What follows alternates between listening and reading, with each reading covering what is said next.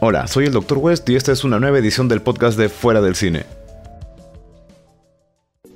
Hola amigos de Fuera del Cine, esta es una nueva edición de nuestro podcast gracias al auspicio de dos viejos kiosqueros.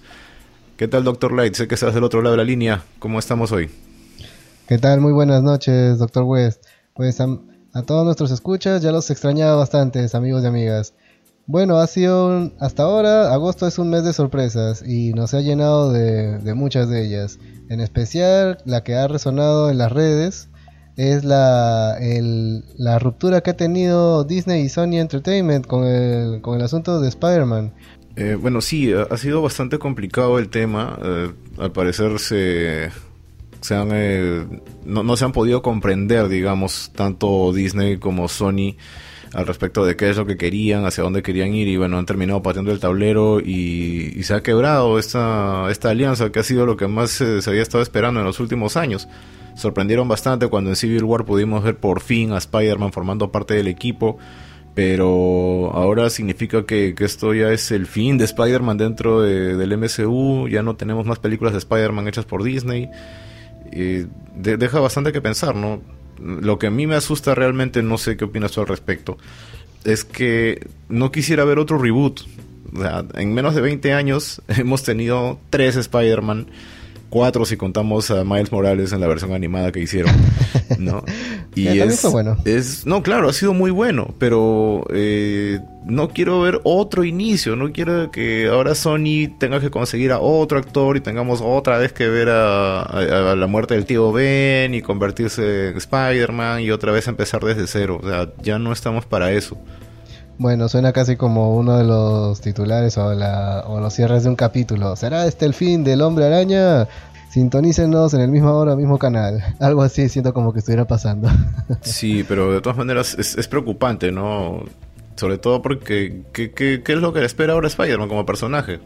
Bueno, debe ser solamente un tema comercial. De repente no ha habido un buen entendimiento sobre las ganancias. Han habido teorías locas que involucran al chinito atómico de Corea del Norte. Este, muchas cosas se, puede, se, han hablado al respecto. Yo, en, opinión personal, pienso que ha sido más un tema económico. De repente no se han distribuido bien las ganancias. Ahí que el ratoncito que le gusta mucho, mucho el oro o contar los verdes, de repente por eso es que ha habido esa ruptura pienso, pienso que es eso. Yo lo que entendí de la, de la conversación que tuvieron, eh, hasta donde he podido leer, es que Disney estaba proponiendo renegociar el acuerdo que tenían de manera que ahora financiaran las películas 50-50. O sea, Sony pusiera el 50%, Disney el otro 50% y trabajaran así las nuevas películas de Spider-Man.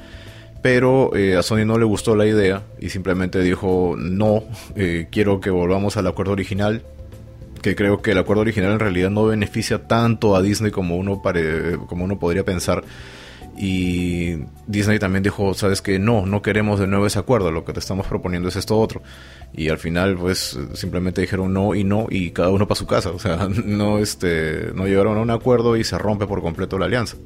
Bueno, eso, eso sí dejó a Spider-Man lejos de casa. Sí, la meto fuera de casa, lo que estaba viendo por ahí. lo, han dejado en el aire. Ahora, Sí, ahora el... hay, hay aspectos quizás positivos. Sony ha estado manejando a varios otros personajes de Spider-Man y si ellos van a manejar el personaje al 100%, pues podríamos ver finalmente lo que mucha gente soñaba, que era verlo al lado de Venom. O el Spider-Verse. O quizás que forme un Spider-Verse, no sé la verdad que tan viable sea eso. Lo que tampoco me queda claro es si Tom Holland va a poder actuar para las películas de Sony. No sé cómo es el acuerdo contractual con él. Bueno, ah, por ahí en el Twitter él estaba diciendo, estaba publicando unas fotos diciendo lo logramos, señor Stark, lo logramos. Esperemos que, espero que por el, por el bien de todos, porque a mí sí me agradó bastante como personaje este, esta nueva versión de Spider-Man, podamos verlo pronto. De repente solamente un tema comercial o siendo un poquito más conspiranoicos, podría decir que ya que pasó la moda de Endgame, ya, que, ya que vencieron a Thanos, de repente están diciendo vamos a armar todo este circo para, para hacer que la gente lo extrañe a, nuestro amable, a nuestro friendly neighborhood y, todo el mundo cuando vaya a la próxima película van a correr así a, abrazarlo y a, ver la película otra vez. ojalá sea solamente eso, porque como te digo, me, me da bastante falta sobre todo porque Es Spider-Man es el personaje más emblemático de Marvel en realidad. Más allá de, de, Iron Man, más allá de Capitán América, creo que los fanáticos lo primero que pueden asociar con bastante facilidad eh, a Marvel es a Spider-Man y que pierda de esta forma los derechos de, un personaje que es tan representativo. Es como que Superman de un momento a otro ya no fuera parte de DC, sino que resulta que los derechos los tiene otra otra empresa. O puede ser Batman. O, podría ser, o Batman incluso, ¿no? Entonces es, es casi el equivalente a eso. claro, porque cada uno tiene su grupo de enemigos que lo están persiguiendo solito a él. Exacto. Ahora, habían planes de Sony de hacer bastantes trabajos con respecto a los villanos de Spider-Man, ¿no? se supone que hay en desarrollo a futuro una película de, del cazador Craven. Hay este, bueno, ya tenemos a Venom. Y van a sacar de todas maneras también a... Venom 2. Hay una secuela, eh, meterían a Carnage ahí, entonces ya estaríamos hablando de algo mucho más complejo. Sí, lo más probable es que sí. Pero bueno, por el bien de todos, que de verdad esto se arregle. Tanto que sus diferencias, tal vez de repente como dos buenos amigos solo tienen que sentarse a hablar y de verdad ver lo que es más conveniente para los fans, porque o sea, si los dos se van diciendo, sabes que a mí no me conviene ni a ti tampoco, eh, al final simplemente Spider-Man se va a quedar en el se va a quedar perdido en el multiverso. Sí, lo, cual va a ser una lástima realmente. Y hablando de, seres que vienen de otros universos, también viene por el poder de Grayskull. ¿Verdad? hablando de universos, el, protector más grande del universo, He-Man, va a estar de regreso en Netflix. Es He-Man, yo tengo el poder. Como con su Battle Cat y todo lo demás. No sé cómo van a hacerlo. Lo interesante esta vez es que la producción es de Kevin Smith, que es fanático de, bueno, es fanático de todo, creo ese señor. Y probablemente eso sea la garantía de que este He-Man va a ser bastante interesante. Bueno, yo me quedo bastante con un Twitter que publicamos hace poco en nuestra red, ahí a nuestros seguidores del Facebook, la habrán visto, él, dijo, prometo no ser un apestosolator, o bueno, en inglés sería un stinklator, algo así. Pero él dijo, prometo por el poder de Grayskull que no, no voy a arruinar esta serie. Y sí, ya hemos visto demasiadas series que se han metido unas patinadas pero increíbles, es más, por no mencionar al infame eh, Thundercats Roar, que quería hacer algo así como Teen Titans Go, pero con los Thundercats. ¿Llegó a salir eso? Yo creo que ni siquiera vio la luz del día, gracias al cielo. Sí, no sé, no, no, nunca supe qué, qué fue esa serie le tiraron tanto hate que al final no salió. Y si salió, creo que pasó sin pena ni gloria. Creo que mejor fue que no saliera. Ahora, han habido ya casos también de remakes que han sido buenos, pero que han pasado completamente, eh, completamente desapercibidos. Eh, no sé si tú llegas a ver, por ejemplo, la versión de Thundercats que salió en el 2011 más o menos, que era un reinicio de la serie. Bueno, pero hasta esta fue más agradable, porque todavía me acuerdo en un review de, otro youtuber que vi, era, tú pon nomás las declaraciones del, dibujante de, de, Thundercats Roar, decía, sí, soy un, soy un fan comprometido con la serie y realmente pienso, pienso extraer lo mejor de mí para ella.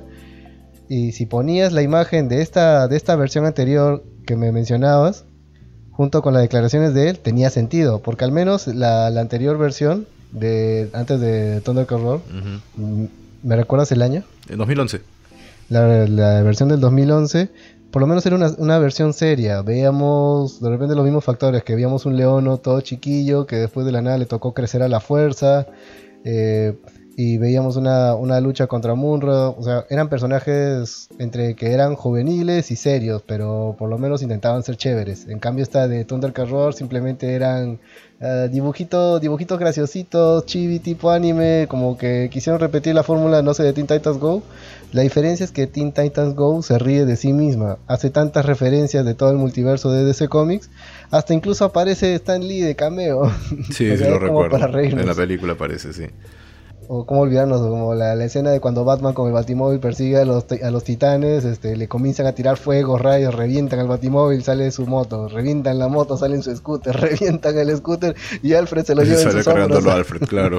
es decir, nada detiene a Batman, es como la serie se burla de sí misma. En cambio, lo de Thundercats Roar es como decir, no creo, no, no había ni pie ni cabeza para decir por dónde reírse. No sé honestamente qué estaban planeando cuando lo hicieron, pero ojo, He-Man también ha tenido varias versiones, o sea, si bien es cierto que la conocida es la, la versión de Filmation, que es la, más popular, la que parodió el bananero, este... es Iván. ese mismo. Eh, no ha sido la única versión, han habido por lo menos unas dos o tres versiones más que en su gran mayoría también pasaron un poco desapercibidas, a pesar de que hay una de ellas que es muy buena. La última que llegaron a sacar me pareció genial, donde se ve inclusive el origen de Skeletor. Ah, cómo se le quema la cara, exacto, también la vi. Sí, exacto, sí fue buena esa, a mí sí me agradó. Sí. Pero también luego después patinaron con otra que pasó sin pena ni gloria, que veíamos un Skeletor más alegre, diría yo. Y de verdad, esa para qué la sacaron, yo digo. Ahora, es, es curioso que llegue esta nueva versión de la serie porque también ya se hizo un reinicio de She-Ra de una manera muy distinta, recontando la historia totalmente alejada de lo que era la versión original. Y en esta versión no existe He-Man, no lo mencionan para nada. Entonces no sé si va a haber algún vínculo entre esta nueva versión de He-Man y la Shira actual, o vamos a tener otra Shira, o simplemente no la van a mencionar del todo, no, no sé cómo van a manejar todo ese tema. Bueno, es una buena pregunta porque el director mencionó, voy a, voy a retomar la historia de donde se quedó en la serie y vamos a ver por fin la conclusión de la pelea entre Skeletor y He-Man. O sea, él dijo, voy a continuar la serie original. Ahora, justamente a todos nos va a quedar la duda. Entonces, ¿y Shira? ¿Y la nueva Shira? Sí, o sea, quiere decir que definitivamente ya no hay conexión entre ambos personajes porque la nueva Shira menciona a Grayskull pero eh, todo todos los hechos ocurren netamente en Eteria, que es un planeta completamente diferente a Eternia, que es donde está He-Man. Entonces parece que no va a haber conexión ahí. Bueno, sí, bueno, bueno, vamos a ver.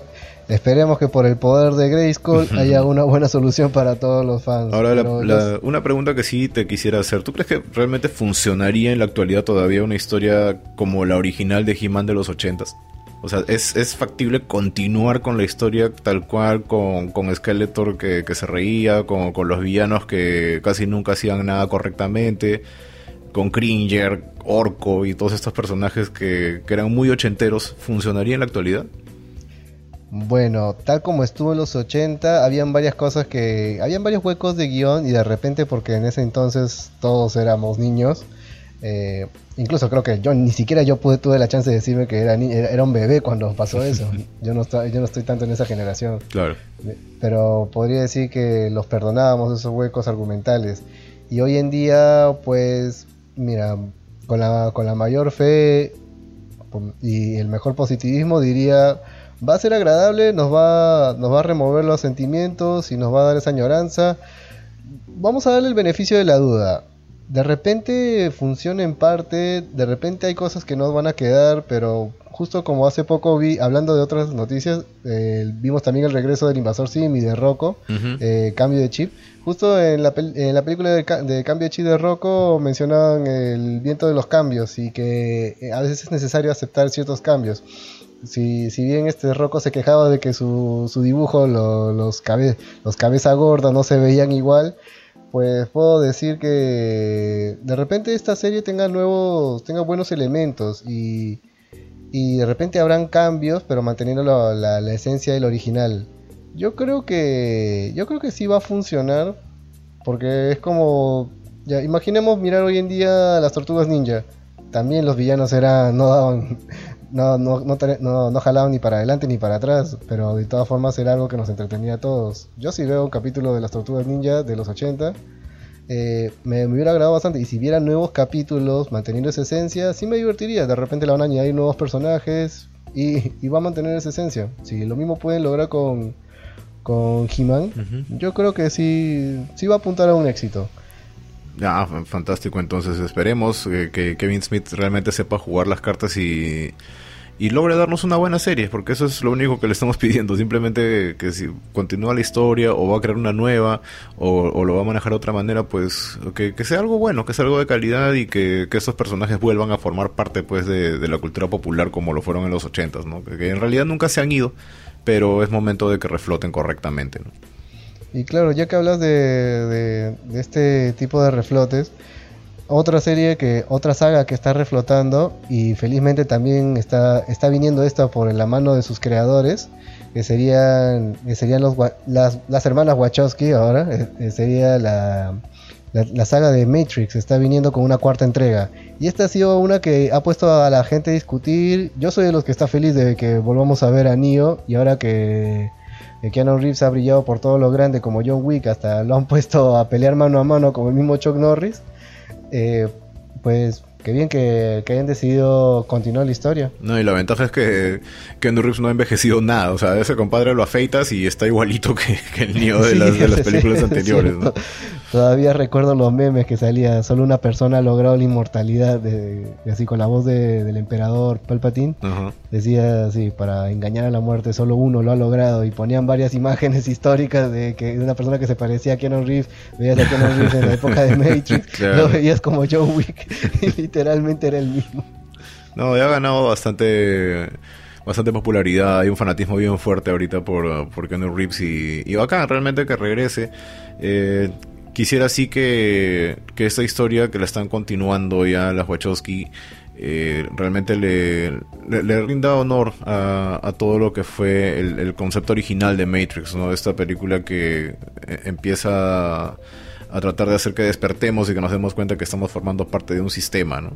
Y que realmente si en algún momento queremos salirnos de él, pues nos podremos convertir en seres muy superiores a lo que nosotros podemos imaginar. Claro, bueno, y trae, trae algo consigo que a mí siempre me encantó. Los, yo sé que yo sé que muchas personas me, a veces me dijeron cuando conversé con otros amigos, a mí me encantó bastante Matrix por las peleas, pero cuando a veces hablaba Morfeo, cuando hablaba el arquitecto o hablaba el oráculo, a veces no comprendía del todo, pero digo, bueno, pero es una buena razón para que veamos una y dos veces la película para poder entenderlo mejor, sin contar, es decir, quién no se divirtió o, o quién no se impresionó cuando cuando ves la escena de, cuando Neo esquiva las balas, cuando vuelve de la muerte, o sea, bueno, de lo que le dispararon en la Matrix y de la misma Matrix se, regeneró. Eh, a, mí me encantó bastante, o sea, también, también no voy a negarlo, hubieron momentos en que era un poco confuso, pero si te das cuenta es como eh, fue una, una, buena forma de, reflejar mitología, religión, muchos conceptos, el cambio, la, típica historia del, del, del, héroe que, que, es predestinado, muere y renace a una nueva vida. Esta, esta tiene pura filosofía y, y, de la forma más sana te, te, la, te la reflejan como, como la, gran, la grandiosa frase que le dice el niñito a Nio, no intentes doblar la cuchara porque es imposible, solo date cuenta de la realidad. ¿Y cuál es? Que no hay cuchara, sino eres tú mismo el que se desdobla. Mm. No, y ahora la pregunta aquí es, considerando cómo terminó The Matrix Revolutions, eh, ¿por dónde podrían continuar la historia? Bueno, mira, recordemos que, estimado Doctor West, recordemos que el, final tuvo un diálogo entre el arquitecto y la oráculo que mencionaban. Ella le dice, entonces liberarás a los otros. Y, él le dice, sí, claro, que crees que soy humano para no cumplir mi promesa. y era chistoso como lo decía en ese momento. Pero algo, algo puede ser que gire en torno a, que las máquinas quieran volver a reconectar a la humanidad. Y justamente me hacía acordar a Animatrix, justamente hablando del segundo renacimiento es porque las máquinas en sus cálculos vieron de que la humanidad era una especie que solo se multiplicaba, consumía recursos y cambiaba de hábitat. Como dijo el agente, el agente Smith en la, primera, en la primera película, que las máquinas consideran a la humanidad como si fuéramos parásitos. Y justamente si, si ellos cumplen con su promesa de soltar a la humanidad y vuelven a este patrón, este, en este limbo, ellos mismos eh, inevitablemente van a querer volver a retomar una guerra. O de repente la humanidad que como es su especialidad, vuelve a, reiniciar el conflicto por sentirse amenazada por X o Y razón. No, y efectivamente es, eh, es bastante complejo todo este tema de, Matrix. Y bueno, qué, bonito que hayas mencionado Animatrix porque la verdad para mí es eh, de lo mejor que pudieron haber hecho con respecto a la historia. De verdad que todos esos cortos son excelentes, por decirlo menos y, te muestran una, una manera distinta, porque son de diferentes directores, de cómo interpretar la posibilidad de que vivamos en un mundo que, está dominado por completo por las máquinas. Probablemente mi corto favorito es El Corredor, donde este este maratonista efectivamente pues logra salirse por sus propios medios de, de, la Matrix y ver la realidad por un momento, ¿no? Y es es tan chocante que el hombre queda completamente rendido, se queda ya paralizado en una silla de ruedas. ¿no? Es, es bien, bien fuerte. Y de verdad que me encantó. Me pareció una genialidad ese cortito. Oh, bueno, los mismos sentimientos que tú acabas de mencionar, estimado Dr. West, yo lo sentí con, ¿cómo se llama? Con la historia de, un niño o A Kid's Story.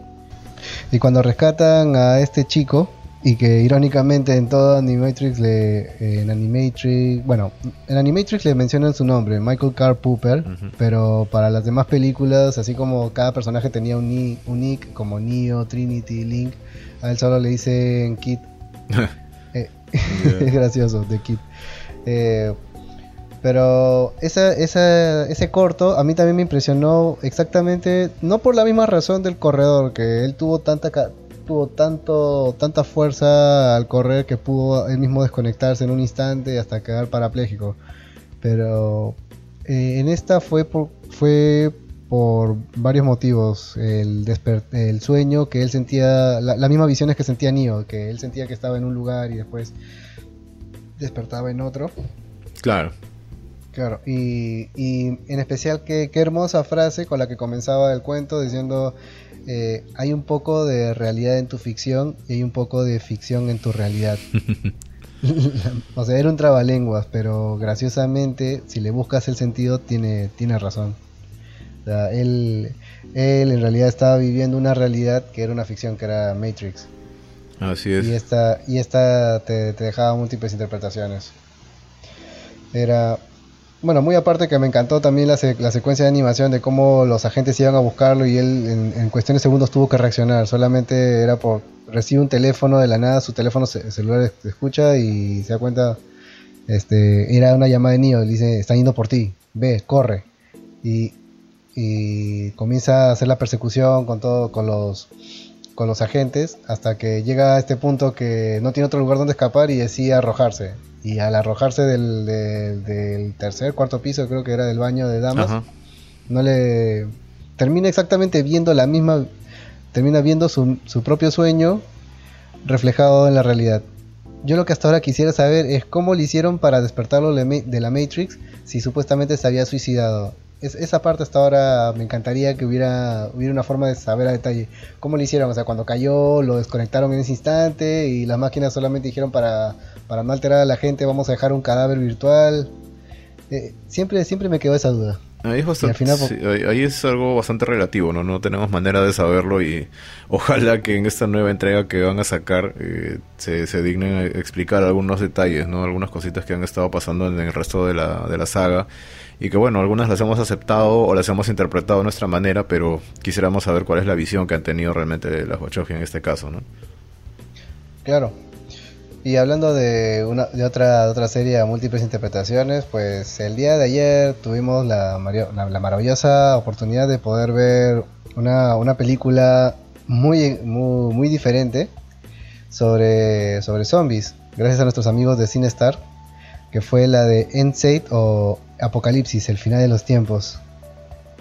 Cuéntame, Doctor West, ¿qué tal te pareció a ti la película que fuimos a ver el día de ayer en su preestreno? Fue, fue bastante interesante, la verdad. A mí me, me llamó mucho la atención porque la vendieron como una película de zombies y está bien lejos de ser una película de zombies. No porque no los tenga, sino porque la trama no gira alrededor de ellos. En realidad es la, la, forma en la que se desarrollan estos dos personajes, estas dos chicas que viajan de una ciudad a otra, tratando de encontrar pues este una, una suerte de cura para todo este tema de, los zombies, una, una, vida nueva para ambas, ¿no? Y poco a poco vas conociendo todos los demonios que tenía cada una dentro. Bueno, sin hacer, haciendo un review sin, sin tocar la trama o hacer un spoiler, también me pareció una alternativa bastante interesante porque era una... Justo eso es algo a veces que más impresiona en esta época sobre las historias de zombies ya hemos tenido grandes películas en donde hemos visto centenares de zombies y, sobrevivientes que agarran una metralleta o una Remington y, simplemente se dedican a disparar y sobrevivir.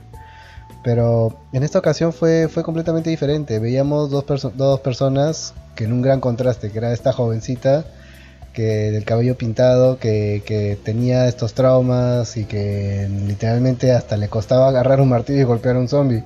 Y luego veíamos esta otra chica bien experimentada que, ella misma menciona de que, todos la querían cerca porque ella, ella lograba hacer sobrevivir al grupo. Pero fue, fue diferente ver cómo se desenvolvían, cómo, cómo lidiaban con sus propios demonios. Sí, aparte hay, hay un tema bastante simpático que es el hecho de que meten que eh, como que si los zombies fueran una suerte de, fuerza de la naturaleza y, hay momentos en donde realmente literal se fusiona una persona con, los temas naturales, con las plantas y todo eso, eh, ya le, le, da un toque más inclusive medio que mágico a la historia y, da que pensar, ¿no? Te, te, lleva un poquito a la reflexión. Yo te juro que no he parado de darle vueltas a eso desde, desde ayer que, vimos la película. Y este. Es como dices, una alternativa, una, un, digamos, una ruta muy diferente para presentarte una, una historia apocalíptica. Eh, aquí, si bien es cierto que tenemos escenas donde hay zombies que corren, saltan y todo lo demás, como ya se estila en la actualidad, eh, son pocas esas escenas y la película es más bien lentita, pero no deja de ser interesante. además, eh, a nivel de imagen se ve muy bien también. Me, gusta bastante la estética que le han dado, los paisajes que han utilizado. De verdad que eh, se ve bien bonita. Claro, yo también quiero agregar algo, que si bien la, el final fue así con una interpretación abierta, para no mencionarlo también, fue, fue bastante interesante cómo terminó esta, este, este viaje extraño que tuvieron a mí me, encantó bastante una, una reflexión que, hizo uno de los personajes. Es decir, hablaron del brote de virus, pero también como si fuera un proceso natural. Mencionaban de que nosotros, la humanidad, somos inquilinos y nos hemos retrasado demasiado en pagar la cuota. Y ahorita se puedo, ahorita con lo que, con los incendios que están ocurriendo en la Amazonía, puedo decir a ciencia cierta que realmente nosotros, la humanidad, somos esos inquilinos que que le estamos debiendo a la Tierra. ¿Cuánto no le hemos hecho? Los deshielos polares, el efecto invernadero que hemos forzado sobre la capa de ozono, tantas cosas más, la gran contaminación. Es más, el frío incansable que estamos sintiendo acá, eh, aquí en la ciudad de Lima, es justamente más producido por este, por este smog o este, este dióxido de carbono que hemos lanzado tanto en nuestras industrias. Ahora más con esto, con estos incendios se está perdiendo bastante lo que mencionamos el pulmón de la Tierra. Sí, sí. es verdad. O sea, realmente sí, no, creo que no podríamos haber visto la película en un momento más apropiado. Porque sí es cierto, o sea, nosotros estamos, como humanidad, estamos provocando un montón de inconvenientes. La naturaleza trata de sobresalir a ello y en la película nos dicen ¿no? que esta, estos zombies son básicamente la, orden de desalojo, ¿no? que ya, ya es momento de que la humanidad o se termine o se quede reducida a lo mínimo necesario para que la Tierra vuelva a, tomar control, ¿no? para que la Tierra vuelva a ser lo que era antes. Y vaya, de verdad lo muestran de una manera bien interesante en la película.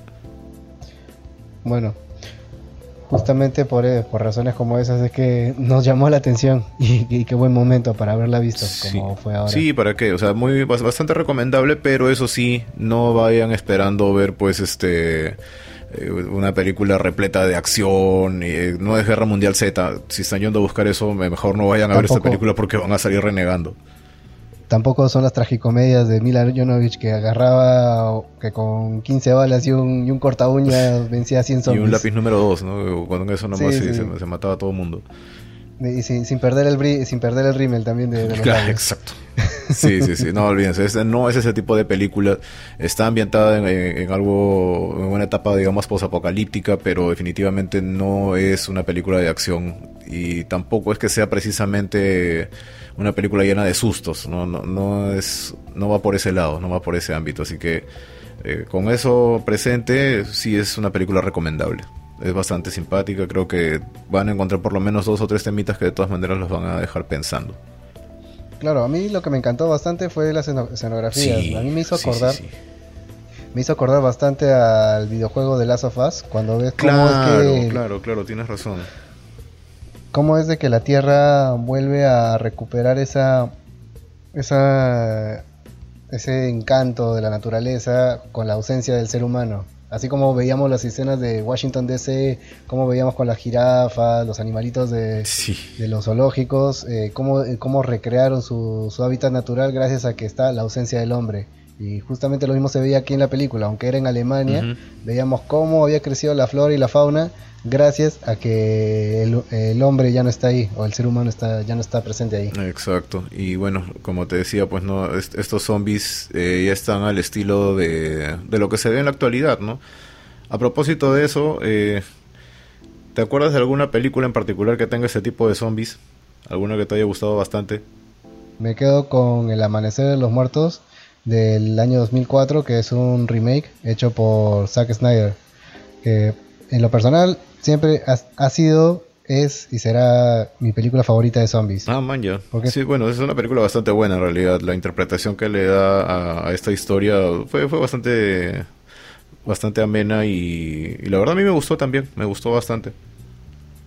Claro, lo más maravilloso de esto es que era la primera vez que veíamos unos zombies tan letales.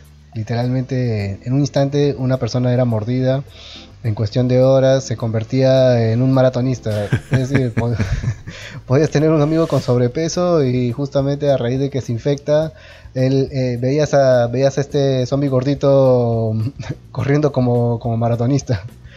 Sí, en realidad sí, este, tomó bastante de la estética, de la actualización que se hizo al género de zombies gracias a, al trabajo de Danny Boyle con Exterminio eh, o 28 Days Later.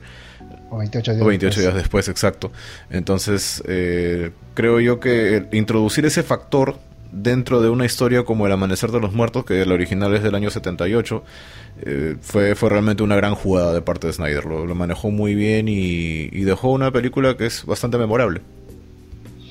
Claro, como, como, lo mencioné una vez en el especial de los de zombies en los videojuegos, no sé si lo recordarán hace muchos años, hace mucho tiempo.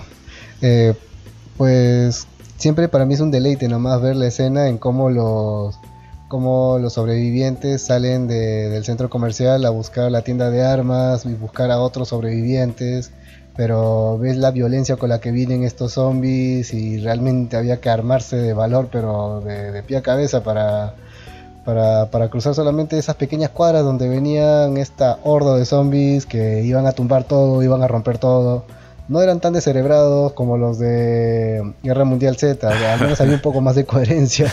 Yo sé que esa, esa película ni, ni, quieres que hablemos de ella, otro vez. Pero la, comparación que puedo hacer es que ahí es donde decir dónde no, dónde están mal exagerados y dónde están bien, es aquí la, otra cara de la moneda, es, es, el amanecer de los muertos. Porque corrían con la fuerza que tenían, daban, o sea, simplemente era la primera vez que veíamos zombies corriendo. En el caso de 28 días después que mencionabas, eran personas infectadas de una especie de ira o un virus diferente, pero estos eran muertos que se reanimaban, corrían y rompían todo. Y si, si podían agarrarte en el camino mientras corrían, se, lleva, se te, te, alcanzaban, ahí fuiste.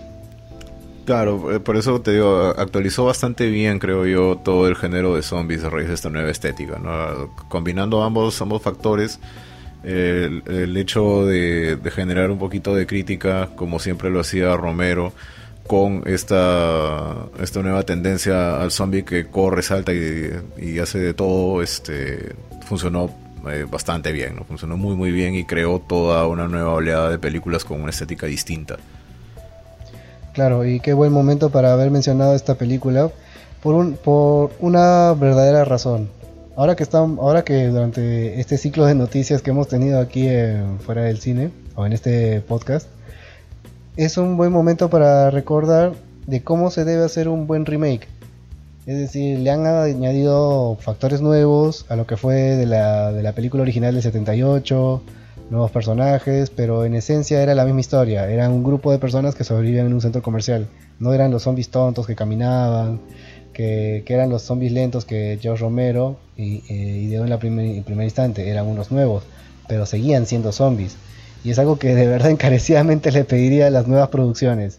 Mantengan la esencia, nuevos elementos, pero recuerden qué están haciendo. Es decir, que para, para, mostrar solamente la otra cara de la moneda me quedo con la Twilight Zone que dejó Jordan Peele, es como decir, y, los 5000 metros bajo, los 5000 metros de, Terror a 5.000 metros de, altura, creo.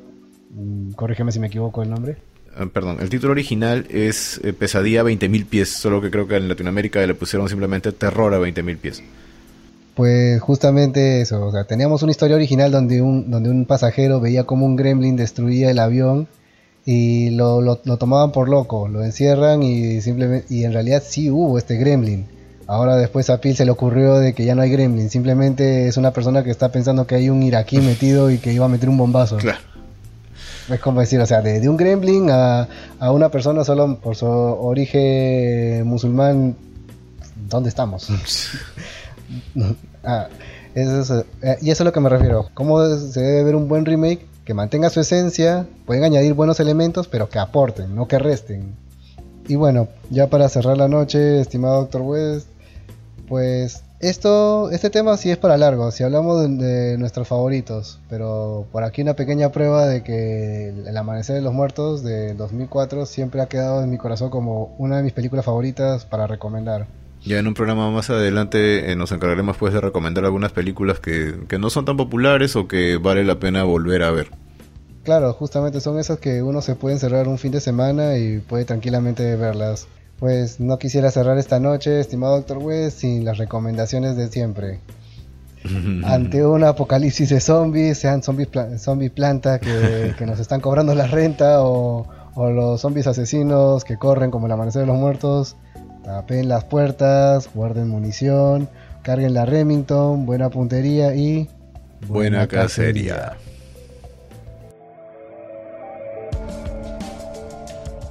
Ya saben que pueden seguirnos en fuera del cine.com. Estamos también en Facebook como Fuera del Cine. También nos pueden encontrar en Twitter como arroba fuera del cine, al igual que en Instagram. Estamos en todos los medios de difusión de podcast, así como iVoox, iTunes y demás. Y vamos también en Sol Frecuencia Primera los martes y jueves a las 10 de la noche. Muchas gracias por compartir estos minutos con nosotros. Por mi parte eso es todo. Soy el Dr. West. Nos encontramos como siempre fuera del cine.